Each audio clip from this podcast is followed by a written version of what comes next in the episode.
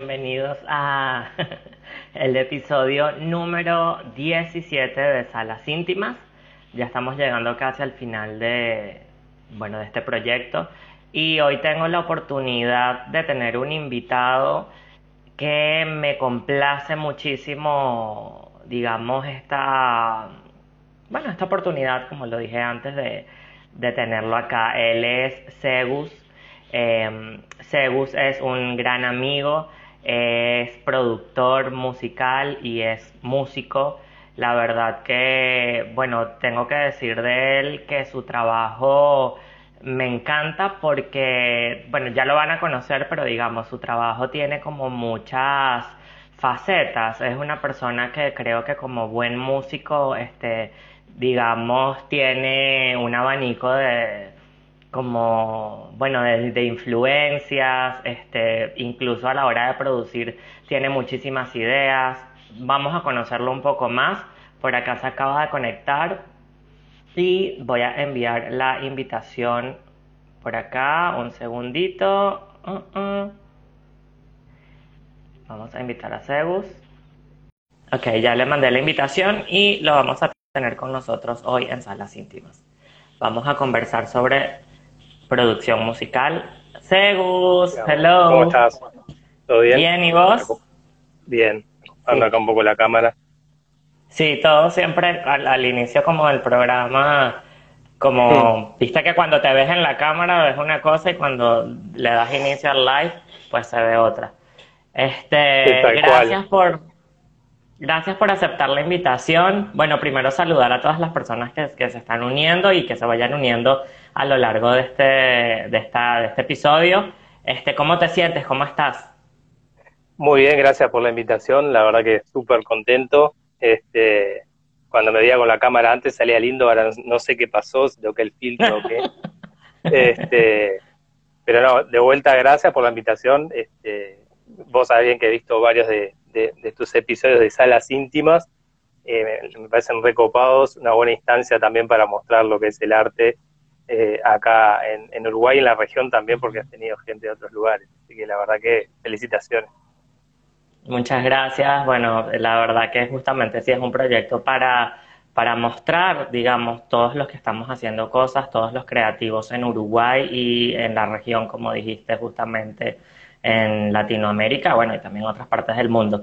Yo estoy muy contento de tenerte como invitado hoy porque, bueno, eres productor musical, eres músico y este, hemos trabajado, bueno, estamos trabajando juntos, eh, hemos hecho un montón de cosas y, y, bueno, la verdad, eres como el primer productor musical que conocí en Uruguay y me gusta muchísimo tu manera de, de producir, de como siempre estás como abierto y tienes muchas ideas, tienes muchas influencias. Entonces quería conversar un poco de eso. La, quería comenzar con una pregunta que es de dónde, de dónde, digamos, viene tu vínculo con la música. ¿Es algo familiar o es un talento que desarrollaste por tu cuenta?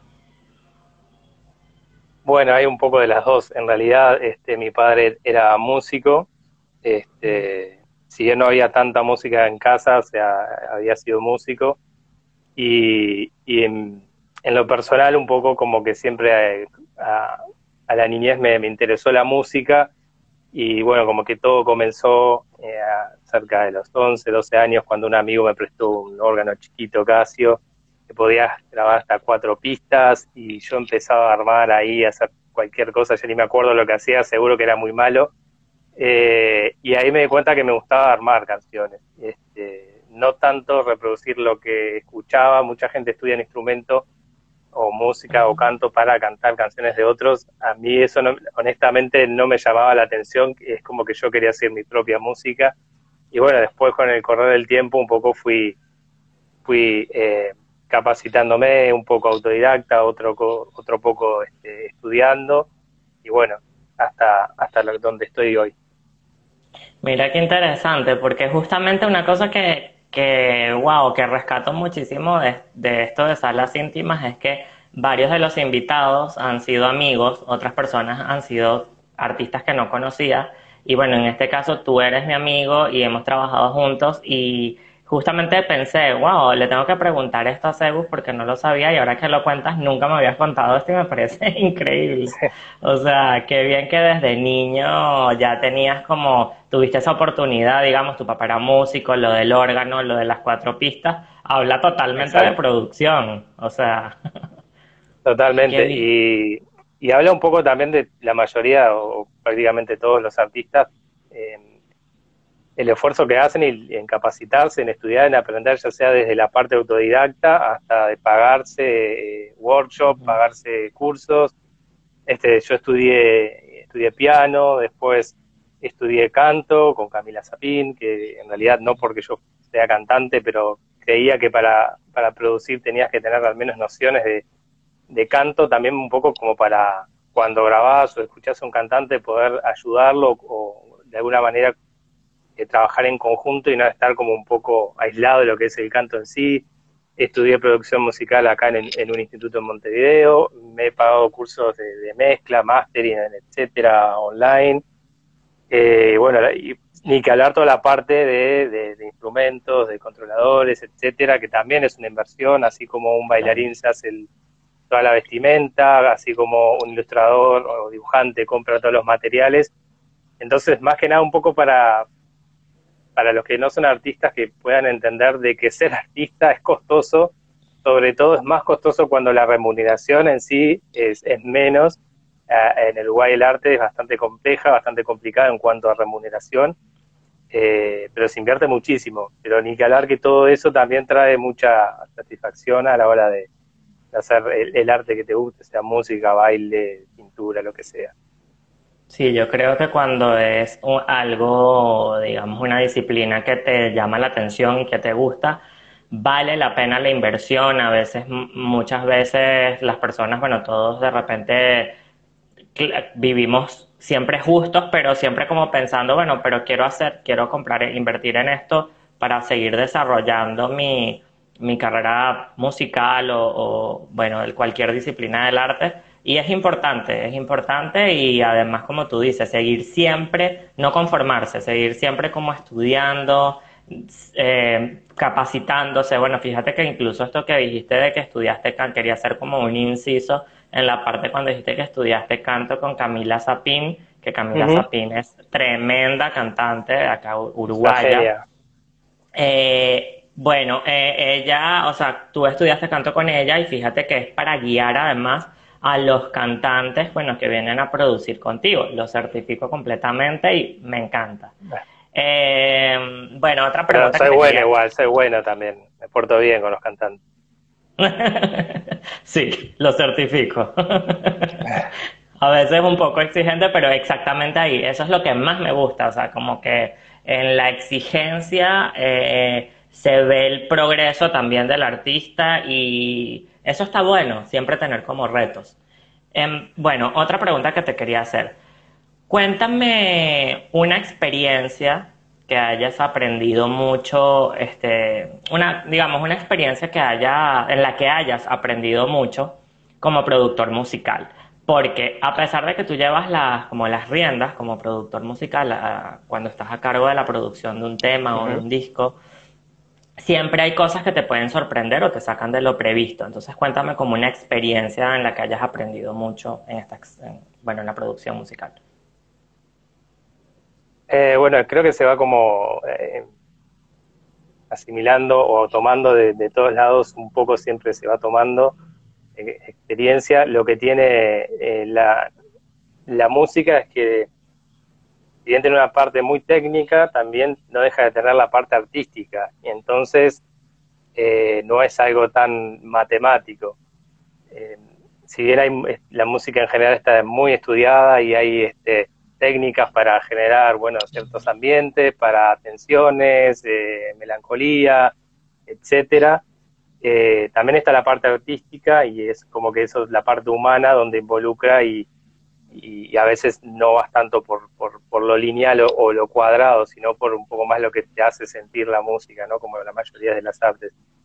Em, pero creo que, bueno, eh, cuando estudié producción acá en Montevideo, cuando hice otros cursos de producción online, este, eh, ahí tuve como otra visión un poco más de la producción, esto de que yo te, estoy hablando de técnicas que, que están muy buenas, pero que tal, que un poco te generan eso, bueno, en realidad yo no quiero armar un rompecabezas, sino que quiero también un poco generar mi propia música, mi propio sonido, eh, pero bueno, siempre estar en esas instancias, a ver, hacer una música popera, pegadiza, digo, no, es, es como bajar una receta de internet y más o menos la puedes armar, eh, depende del objetivo. Yo creo que hasta ahora nunca fui por ese lado, siempre fui más por el lado artístico, de hacer eh, un poco más lo que te genera la, eh, producir música y a su vez lo que, en este caso como producir para otros, lo que la otra persona también transmite de alguna manera y pide en cuanto a su sonido, a lo que vaya a hacer. Entonces no va tanto por, por el lado mercenario, sino es capaz que estaría haciendo cumbia pop o algo por el estilo, sino más por lo artístico. Bueno, imagínate, este, creo que, bueno, antes de, quería hacerte como un feedback sobre, sobre esta respuesta que hiciste, pero aparte de eso quería hacer un paréntesis para saludar a, bueno, todas las personas que se están uniendo, los amigos, eh, la familia, etcétera, bueno. Eh, quería decirte que con esto que dijiste es tal cual, porque como productor musical me parece muy bien que digas esto de que te vas siempre hacia, si bien hay como fórmulas, que te vayas hacia el lado artístico también, porque cada artista, bueno, tiene como sorpresas para ti, por ejemplo, que eres productor, porque viene con una impronta, vienen con, con inquietudes a la hora, bueno, con inquietudes, pueden ser inquietudes y a veces ideas muy firmes ya de lo que quieren, cómo quieren sonar y pueden ser cosas que de repente tú no las tenías pensadas en tal género, por ejemplo, en el pop, en el rock, lo que sea, y te sorprenden y bueno, lo lindo es que estás abierto siempre como, bueno, también obviamente dando tu feedback y sabiendo lo que se puede y lo que no se puede, pero que estés allí siempre como del lado artístico, no del lado tan... Eso me gustó. Y bueno, me encanta. Otra cosita que te quería preguntar era, ¿qué es lo que más disfrutas de la producción? Eh, buena pregunta esa. creo que en realidad en sí todo el proceso, eh, pero bueno, creo la, eh, es común pasa en los productores que bueno, hacemos una canción, la terminamos, quedó, y después la escuchamos y, decimos, eso ahí lo hubiese hecho esto o lo hubiese cambiado aquello.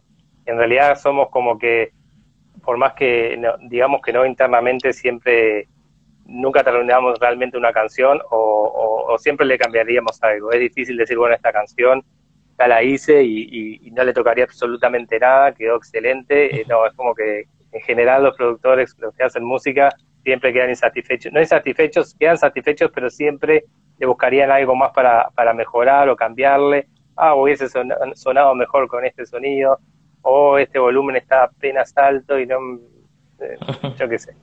Pero en sí el proceso de producción me gusta todo. Eh, la parte de más, tensión, digamos, es cuando arrancás porque estás buscando como eh, ese sonido, e, esa sensación que también querés causar al que escuche la música, entonces como que ese principio es lo fundamental para después este, seguir la canción, repetirla, y después también se hacen cosas que, que, no, que está bueno de vez en cuando hacer eh, cosas diferentes, ¿no? Como pasó con I've Been Waiting, que es una canción que dura un minuto y algo, este, entonces es algo diferente, pero que para mí en realidad la canción es, es parte de, su impronta y parte de, ese toque especial que tiene esa canción o particularidad, digamos, mejor, que, está bueno. Entonces, bueno, a veces también ir un poco en contra de las reglas genera ese impacto.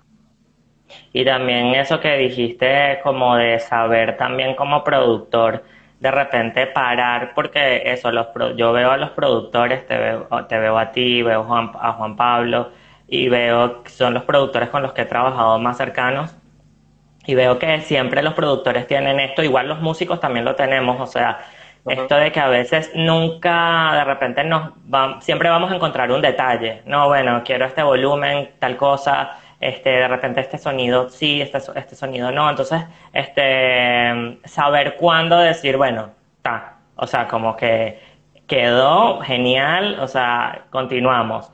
Y de hecho también está bueno después revisitar los trabajos eh, que, que, has hecho anteriormente y decir, mm, mira lo que yo hice en este momento, rescato esto o mejoraría esto.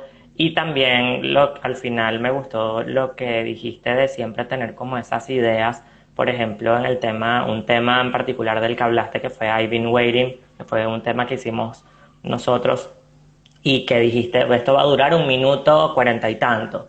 Y fue como, casi que es más corto que una canción punk. Este, pero, pero tiene un sentido. Entonces está genial. Cuando tiene un sentido. y, también me ha pasado, a la inversa me ha pasado, ¿no? De hacer ir, a veces, ahora no tanto, porque eh, estaba con menos tiempo, pero a veces me ponía a producir temas para, para mí, para hacer o para practicar este, técnicas o lo que sea y los hacía, para me convence tanto, lo cerraba y a los dos meses, ponele, lo, lo volví a ver, ¿qué tengo acá? Tengo una carpeta que se llama demo, entonces demo 1, demo 2, demo 3, demo 7. y de vez en cuando empiezo a abrir y digo, pa, pero qué bueno que está esto, ¿por qué no lo seguí? Y, entonces está, es como que al principio pasa eso, voy armando y pa, no está tan bueno esto, lo voy a dejar, en algún momento tengo que darle una, una, una vuelta de rosca y en realidad capaz que cuando lo vuelvo a abrir, a escuchar, digo, está muy bueno, la verdad tengo que aprovechar a hacer algo con esto. Que creo que pasa en todas las disciplinas artísticas, porque también eh, con el diseño pasa lo mismo, de repente estás diseñando algo y dices como que no puedo ver más esto, o sea, pero está bien parar, darle un refresh, un descanso, volver a verlo después y decir, mmm, estaba bueno, de repente haría esto y esto. Lo de los demos está buenísimo. Te hago otra pregunta. Eh, ¿Qué cosas, además de la música y la producción musical, mueven tu interés? Eh, en realidad, a nivel artístico, es la, música en general que me lleva bastante tiempo, como sabes, este, con algunos trabajos y a veces el tiempo es medio tirano, sobre todo porque me gusta ir ajustando las cosas, como que estoy un poco no quiero decir perfeccionista, pero no me gusta hacer las cosas en producción en masa, sino dedicarle como un poco más artesanal a cada cosa. Eh, pero bueno, en sí, básicamente como la música me ocupa bastante tiempo, eh, ya es mi pasión y por el momento eh, es. Tengo algunos hobbies por ahí un poco olvidados ahora, pero bueno, nada. Ok. de otras cosas que nada que ver. Bueno, pero está bien, este, todos tenemos justamente eso, todos tenemos, de repente trabajamos en algo, hacemos algo, pero tenemos otras cosas que nos, que nos gustan, que no, tienen absolutamente nada que ver, pero eso es lo Claro, bueno, como, como hobby siempre tuve, eh, practicaba, jugaba Airsoft, Airsoft para los que no conocen es un deporte que eh, son, es con, con réplicas de armas que tiran balines de plástico. Y bueno, se simula como, como un combate en lugares cerrados, en campos, y entonces vamos todos, es, como, es casi como un juego de rol porque vamos todos vestidos de forma tipo de soldado, por decirlo de una manera, con las armas que son reales, o sea, son réplicas de las reales, simplemente que tiran balitas de plástico, y bueno, y con eso nos, nos divertimos. No, ese es el paintball, que es muy similar, pero es con las pelotitas de pintura. Este es airsoft, que son las pelotitas de plástico muy chiquititas y que bueno, pero si te okay. medio cerca las vas a sentir. Uf. Un poco de adrenalina. Yo, bueno, paso, pero es buenísimo saber que tiene como, bueno, dos intereses tan diversos, está genial. Eh, otra cosita, ¿qué parte del proceso creativo de la producción es el que te enamora más?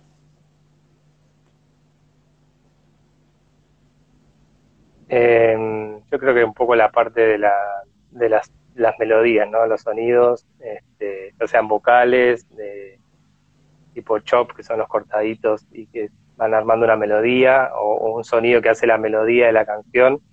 Esa para mí creo que es una parte importante y es como de alguna manera esa, esa alma en la canción que genera un poco el sentimiento, ¿no?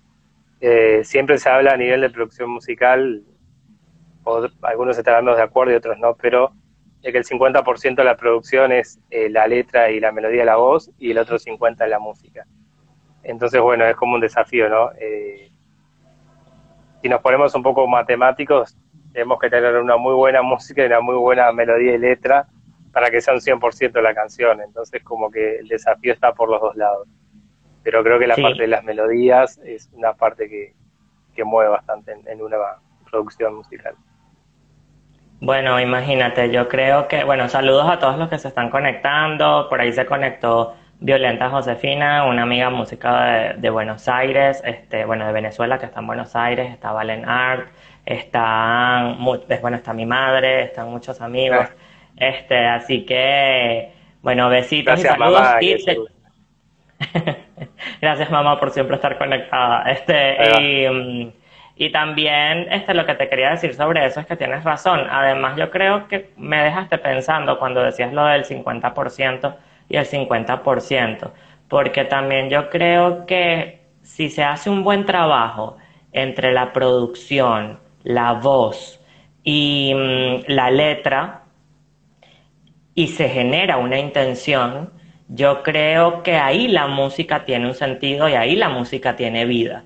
No es como tú decías al principio que hay fórmulas de repente ya o recetas ya ya prediseñadas para hacer canciones, por ejemplo, pop. Entonces hay, hay artistas de, de repente que ya están como reestructurados o, como decir prefabricados, sobre todo en la industria musical. Estamos hablando ya, por ejemplo, bueno, no sé, estos artistas que salían en el 2000, en, en, todos, en realidad. Eso es lo que llamamos, bueno, estilo A, esto es electropop, esto es cumbia pop, esto es cumbia, esto es reggaetón, esto es lo que sea, en realidad son fórmulas repetidas que cambian las letras, que cambian un poco los sonidos, pero son fórmulas, de alguna manera, estilos que se dan este, en, diferentes, en diferentes tipos de, música. El tema está, bueno, en, generar eso en la gente, que, esa atención, esa como enamoramiento de la canción, esa es la parte difícil. En realidad las fórmulas están y se pueden reproducir de diferentes estilos, ¿no? Generar la intención y generar, bueno, y ponerle toda la pasión entre el productor, músico, todo. Este, bueno, saludos a los que se siguen conectando y continuamos. saludos. Saludos. Y otra cosa que te quería decir era, este, yo tengo las preguntas anotadas siempre acá para, bueno, no me puedo acordar de todo. Pero, este, ¿qué sueño dentro de lo creativo piensas que no has cumplido? ¿Qué sueño tienes allí? En realidad, bueno, yo siempre trato, trato, ¿no? Mi, estilo que más me guste, más disfrute es como el más electrónico, el más pop. Eh, pero bueno, eh, nací en el país equivocado, quizás. Este, pero bueno, eh, me gusta mucho ese estilo de música que es más de, de, de escucha o tiene más fuerza en Europa. Eh, pero bueno, esa producción, eh, le poder haber hecho algo más grande hubiese estado bueno, pero igual estoy súper contento con lo que hago. Para mí, eh, no puedo vivir de la música, pero la disfruto mucho cuando lo hago y la verdad que estoy súper contento con lo, con lo que vengo haciendo, con lo que de a poco avanzado para mí, este, evolucionado musicalmente. Y bueno, básicamente me hubiese gustado como estar en un lugar donde eh, la música electropop hubiese sido como el Uruguay la cumbia pop, pero bueno, no, no me tocó. Y bueno, tengo como esa, esa dificultad o, diferencia en cuanto a la cultura que está más arraigada a algo más, más folclórico como es la cumbia, la cual no tengo nada en contra, me encanta, me encantan muchos grupos que hay de cumbia pop, etcétera, pero bueno, lo que a mí más me mueve viene por otro lado. Claro, este, me encanta que digas después, dijiste, volví a repensar y cuando volviste también como a decir, entendí totalmente como esto que dices de, justamente de repente un género que es tu favorito, digamos, eh, este, tenga más fuerza de repente en países europeos, entonces como decir, bueno, se hace desde acá entonces lo que, lo que se puede, hasta donde se pueda llegar. Y yo creo que yo admiro mucho tu trabajo porque me gusta que tu creatividad, o sea, tienes muchas ideas, como te lo decía antes. Eso está bueno, siempre como aportar ideas, como decir, bueno, ¿por qué mejor son, no ponemos este piano y hacemos que esto suene así? O sea, es como ir armando, como cuando los niños arman un Lego, o sea, está siempre como y, lo valoro, o sea, que yo digo que no importa, o sea, para mí igual hay una escena pop, una escena electropop en Uruguay que yo creo que va creciendo cada día más y bueno, trabajemos con eso entonces, este, pero obviamente entiendo lo increíble que sería, no sé, ir a tocar un festival en Europa o hacer música de repente en países en donde ese género es eh, el, bueno, lo que esté mandando. Em, otra cosa, bueno, te quería preguntar también un género musical que no hayas hecho, ¿qué te gustaría experimentar? Wow. En realidad yo soy una persona que le gustan, creo que todos los géneros de música, siempre que, me parezca agradable suena bien. Em, como género así específico de música, capaz que me gustaría un poco algo más, este, si bien ahora un poco fuera de moda el, dubstep, nunca hice nada de dubstep, eh, y también un poco más lo que es eh, música de, cámara, música con, una orquesta, con violines, con cello, etcétera, también sería algo muy bueno, ¿no? Y también desafiante sin duda. Bueno, lo de la orquesta me encanta y el dubstep está buenísimo. Este, hay cosas de dubstep que están muy buenas. A mí me gustó muchísimo, bueno, me gusta, pero recuerdo que hubo un tiempo en específico que escuché mucho dubstep, quizás hace como seis años más o menos. Sí, estaba la este, moda cuando estaba Skrillex y fue como que el impulsor del estilo y movió bastante en su momento y bueno, ahora está como que out. Si no me equivoco, estaba también, había uno que se llamaba Borgor o Borgor, este, que hacía algo como pero bueno, este, en todo caso, eh, vamos con la última pregunta que, que, siempre hago en el podcast, este, que es, ¿qué diva o qué divo, por decirlo así, te ha inspirado en algún momento de tu vida o a lo largo de tu vida que recuerdes como que te haya marcado? Bueno, yo como ya soy una persona grande, eh, si hablamos de mis comienzos, eh, me gustaba mucho el grupo sueco Ace of Days y un poco me inspiró por el sonido que tenían, que era un poco una especie electrónico pop, y también tenía un poco de mezcla con algo de reggae y eso.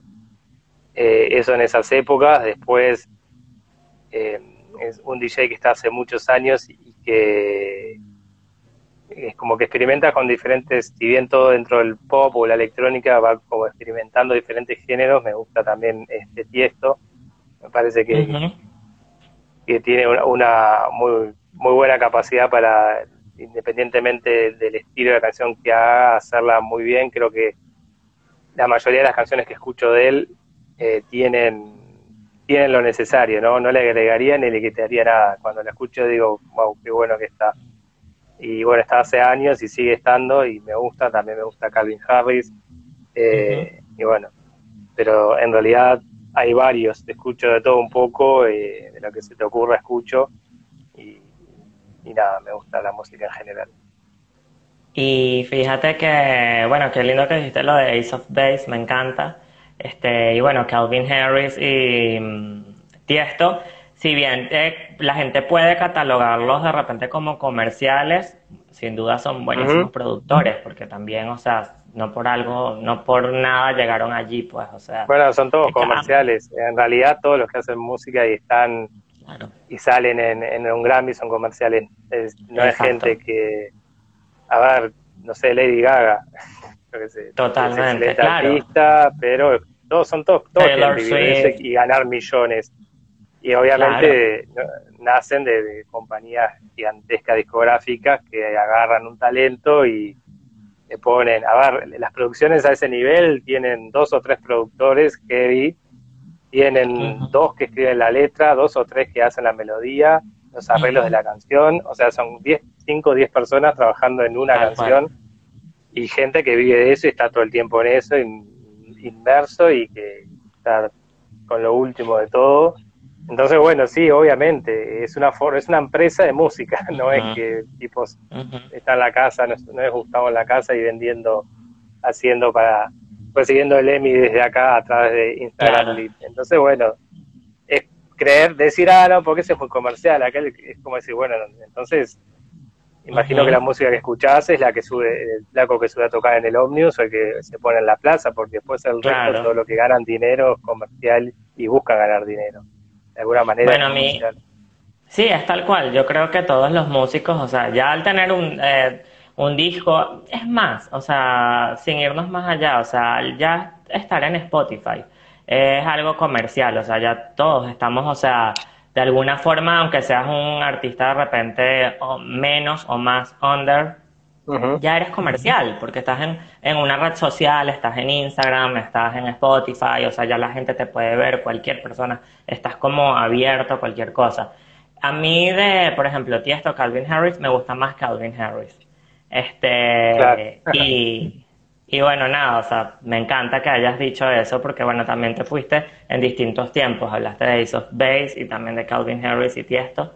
O sea, y me encanta eso que tengas como esa posibilidad de escuchar música, digamos, tan diversa de distintos momentos. Y, y yo, o sea, que he hablado contigo, que hablamos todo el tiempo, este, me parece que, bueno, escuchas muchísima música, o sea, escuchas música muy variada. Sí, hablando de eso comercial, me, me, dio gracia porque me, acord, me acordaba ahora de como un desafío en TikTok que dicen, bueno, ah, sí, porque me ves así todo musculoso, bueno, y andamos a, trabajar, andamos a hacer pesas y quedar como yo. Entonces, bueno, si tanto decís con músicos comercial, bueno, entonces no te quiero ver en ningún recital, ni te quiero ver pagando ningún, nada para ver un grupo, porque eso es comercial, anda a ver a un recital al aire libre sin entrada y que no cobren nada, o más o menos así, Justamente también. Yo he discutido mucho con, con, músicos que de repente a veces cuando son muy under este, y te quieren decir como, o críticos también, cuando te quieren decir como no, porque bueno, si escuchas, no sé, a ver, yo me voy a ir a otro caso, como a mí me gusta Jessica Simpson. Entonces, como, ah, ¿te gusta Jessica Simpson? Por favor, qué horrible, ¿cómo puedes escuchar Jessica Simpson? Es súper comercial. O sea, loco, pero si tú escuchas, no sé, eh, qué sé yo, no, no sé, no se me ocurre algo ahora, pero eh, escuchas, eres cool porque escuchas Siouxsie, o sea, de los años 70, 80. También es comercial, o sea, es comercial más dark, pero es comercial, o sea, solamente es un abanico de matices de que cada quien se, se puede pisar el, el abanico rosa, el negro, o sea, el dark, el más pop, el electrónico, pero siempre va a ser comercial, o sea, porque si llegó hasta ti, esa música y no sé, por ejemplo, vives en Montevideo y esa música se hizo en Suecia, es comercial. Entonces, bueno, nada, pero está genial, está genial justamente la música porque mm, que tengamos la oportunidad como músicos y bueno, como creativos y cualquier persona de escuchar música de distintos lados y bueno, hoy en día más este y hacerla parte de nuestro repertorio personal. Así que Este, bueno, Gustavo, gracias este, por haber aceptado esta invitación. Este, me encantó hablar contigo, me encantó, bueno, conocer un poco más de, tu, de tus inicios, cómo comenzaste y de tu carrera. Te deseo todo lo mejor. Bueno, estoy súper feliz porque estamos trabajando siempre. Este, y nada, si quieres decir algo. Sí, obvio. Eh, muchas gracias a vos, Gabo, por la invitación. Eh, ojalá que, salgas a las íntimas 2, eh, la verdad que le quiero seguir viendo los episodios. Me gustaron todos los que, los que pude estar, que creo que fueron la mayoría. Y, y, bueno, obvio, a seguir trabajando, a seguir apoyando a los artistas que bastante invierten en su tiempo, en su dedicación.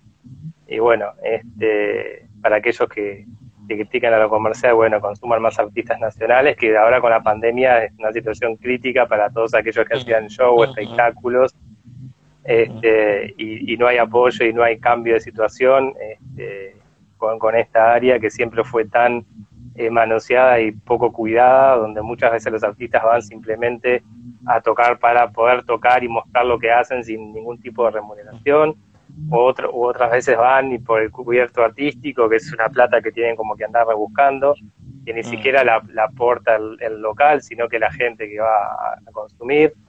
Entonces, bueno, eh, creo que está bueno de que, de que a poco se intente cambiar esa situación porque hay gente muy talentosa en Uruguay, eh, en todos los ámbitos del arte, en baile, en música, pintura, eh, canto, lo, lo que se te ocurra. Pero bueno, faltan esos espacios, falta esa exposición y falta también esa ayuda al artista, porque si un artista realmente eh, no tiene remuneración por su arte, bancarse los estudios, bancarse lo que es un vestuario, instrumentos o lo que sea, es bastante dificultoso, sobre todo para lo que es la, música, que hay instrumentos muy caros y que se tienen que cuidar porque, bueno, no, no es tan fácil como en otros lugares. Ni, ni que hablar con el tema de la importación, ¿no? Acá llega todo al doble o triple de lo que puede salir en, otros países y es muy costoso. Pero bueno, básicamente eso y de vuelta agradecerte por la invitación y nos vamos a estar bien. Así que gracias a vos. No, gracias a ti. Bueno, también suscribo lo que dijiste sobre la movida y bueno, el, ambiente musical, eh, hablando de donde vivimos, que es Uruguay. Este, bueno, sí, apoyar siempre a los artistas. Este, hay, bueno, hoy por ejemplo hay un recital de los White con Gia Love, este, ellos van a estar presentándose hoy, este, y siempre hay eventos, o sea, están todos los artistas reuniéndose, haciendo, bueno, de tripas corazón, o sea, porque como tú dices, muchas veces no, de repente como artistas no tenemos todos los recursos y tenemos que andar, o sea, es dinero, eh, son más personas involucradas, siempre no es una sola persona que va y se para y pone un micrófono y ya, o sea, técnicos de sonido, productores, bailarines, vestuario, maquillaje, para dar un lindo show y para dar buenos shows. Y yo creo que en Uruguay hay una capacidad y hay mucho talento para hacerlo, pero sí definitivamente es una empresa que está, es una, una institución que está constantemente siendo violada, que yo creo que se le da a veces prioridad a otras cosas que no están buenas. Este, y, bueno, hay que seguir apoyando a los músicos, a los creativos, a todos los artistas, sobre todo en tiempos de pandemia, y que bueno, que sigamos adelante y podamos hacer más cosas. Yo sí creo que vamos a poder cada vez hacer cosas mejores. Gracias, Gus, por esta, por, bueno, por, estas salas íntimas y este, nos vemos en el próximo episodio. Bueno, un abrazo. Un abrazo, gracias Gabo. Saludos a todos los que estuvieron, muchas gracias, saludos a María, a Lorena, a Valenar, que la vi también. Así que gracias a todos. Gracias a todos los que se conectaron totalmente. Este, bueno, un abrazo, Gus, hablamos. Un abrazo, nos vemos.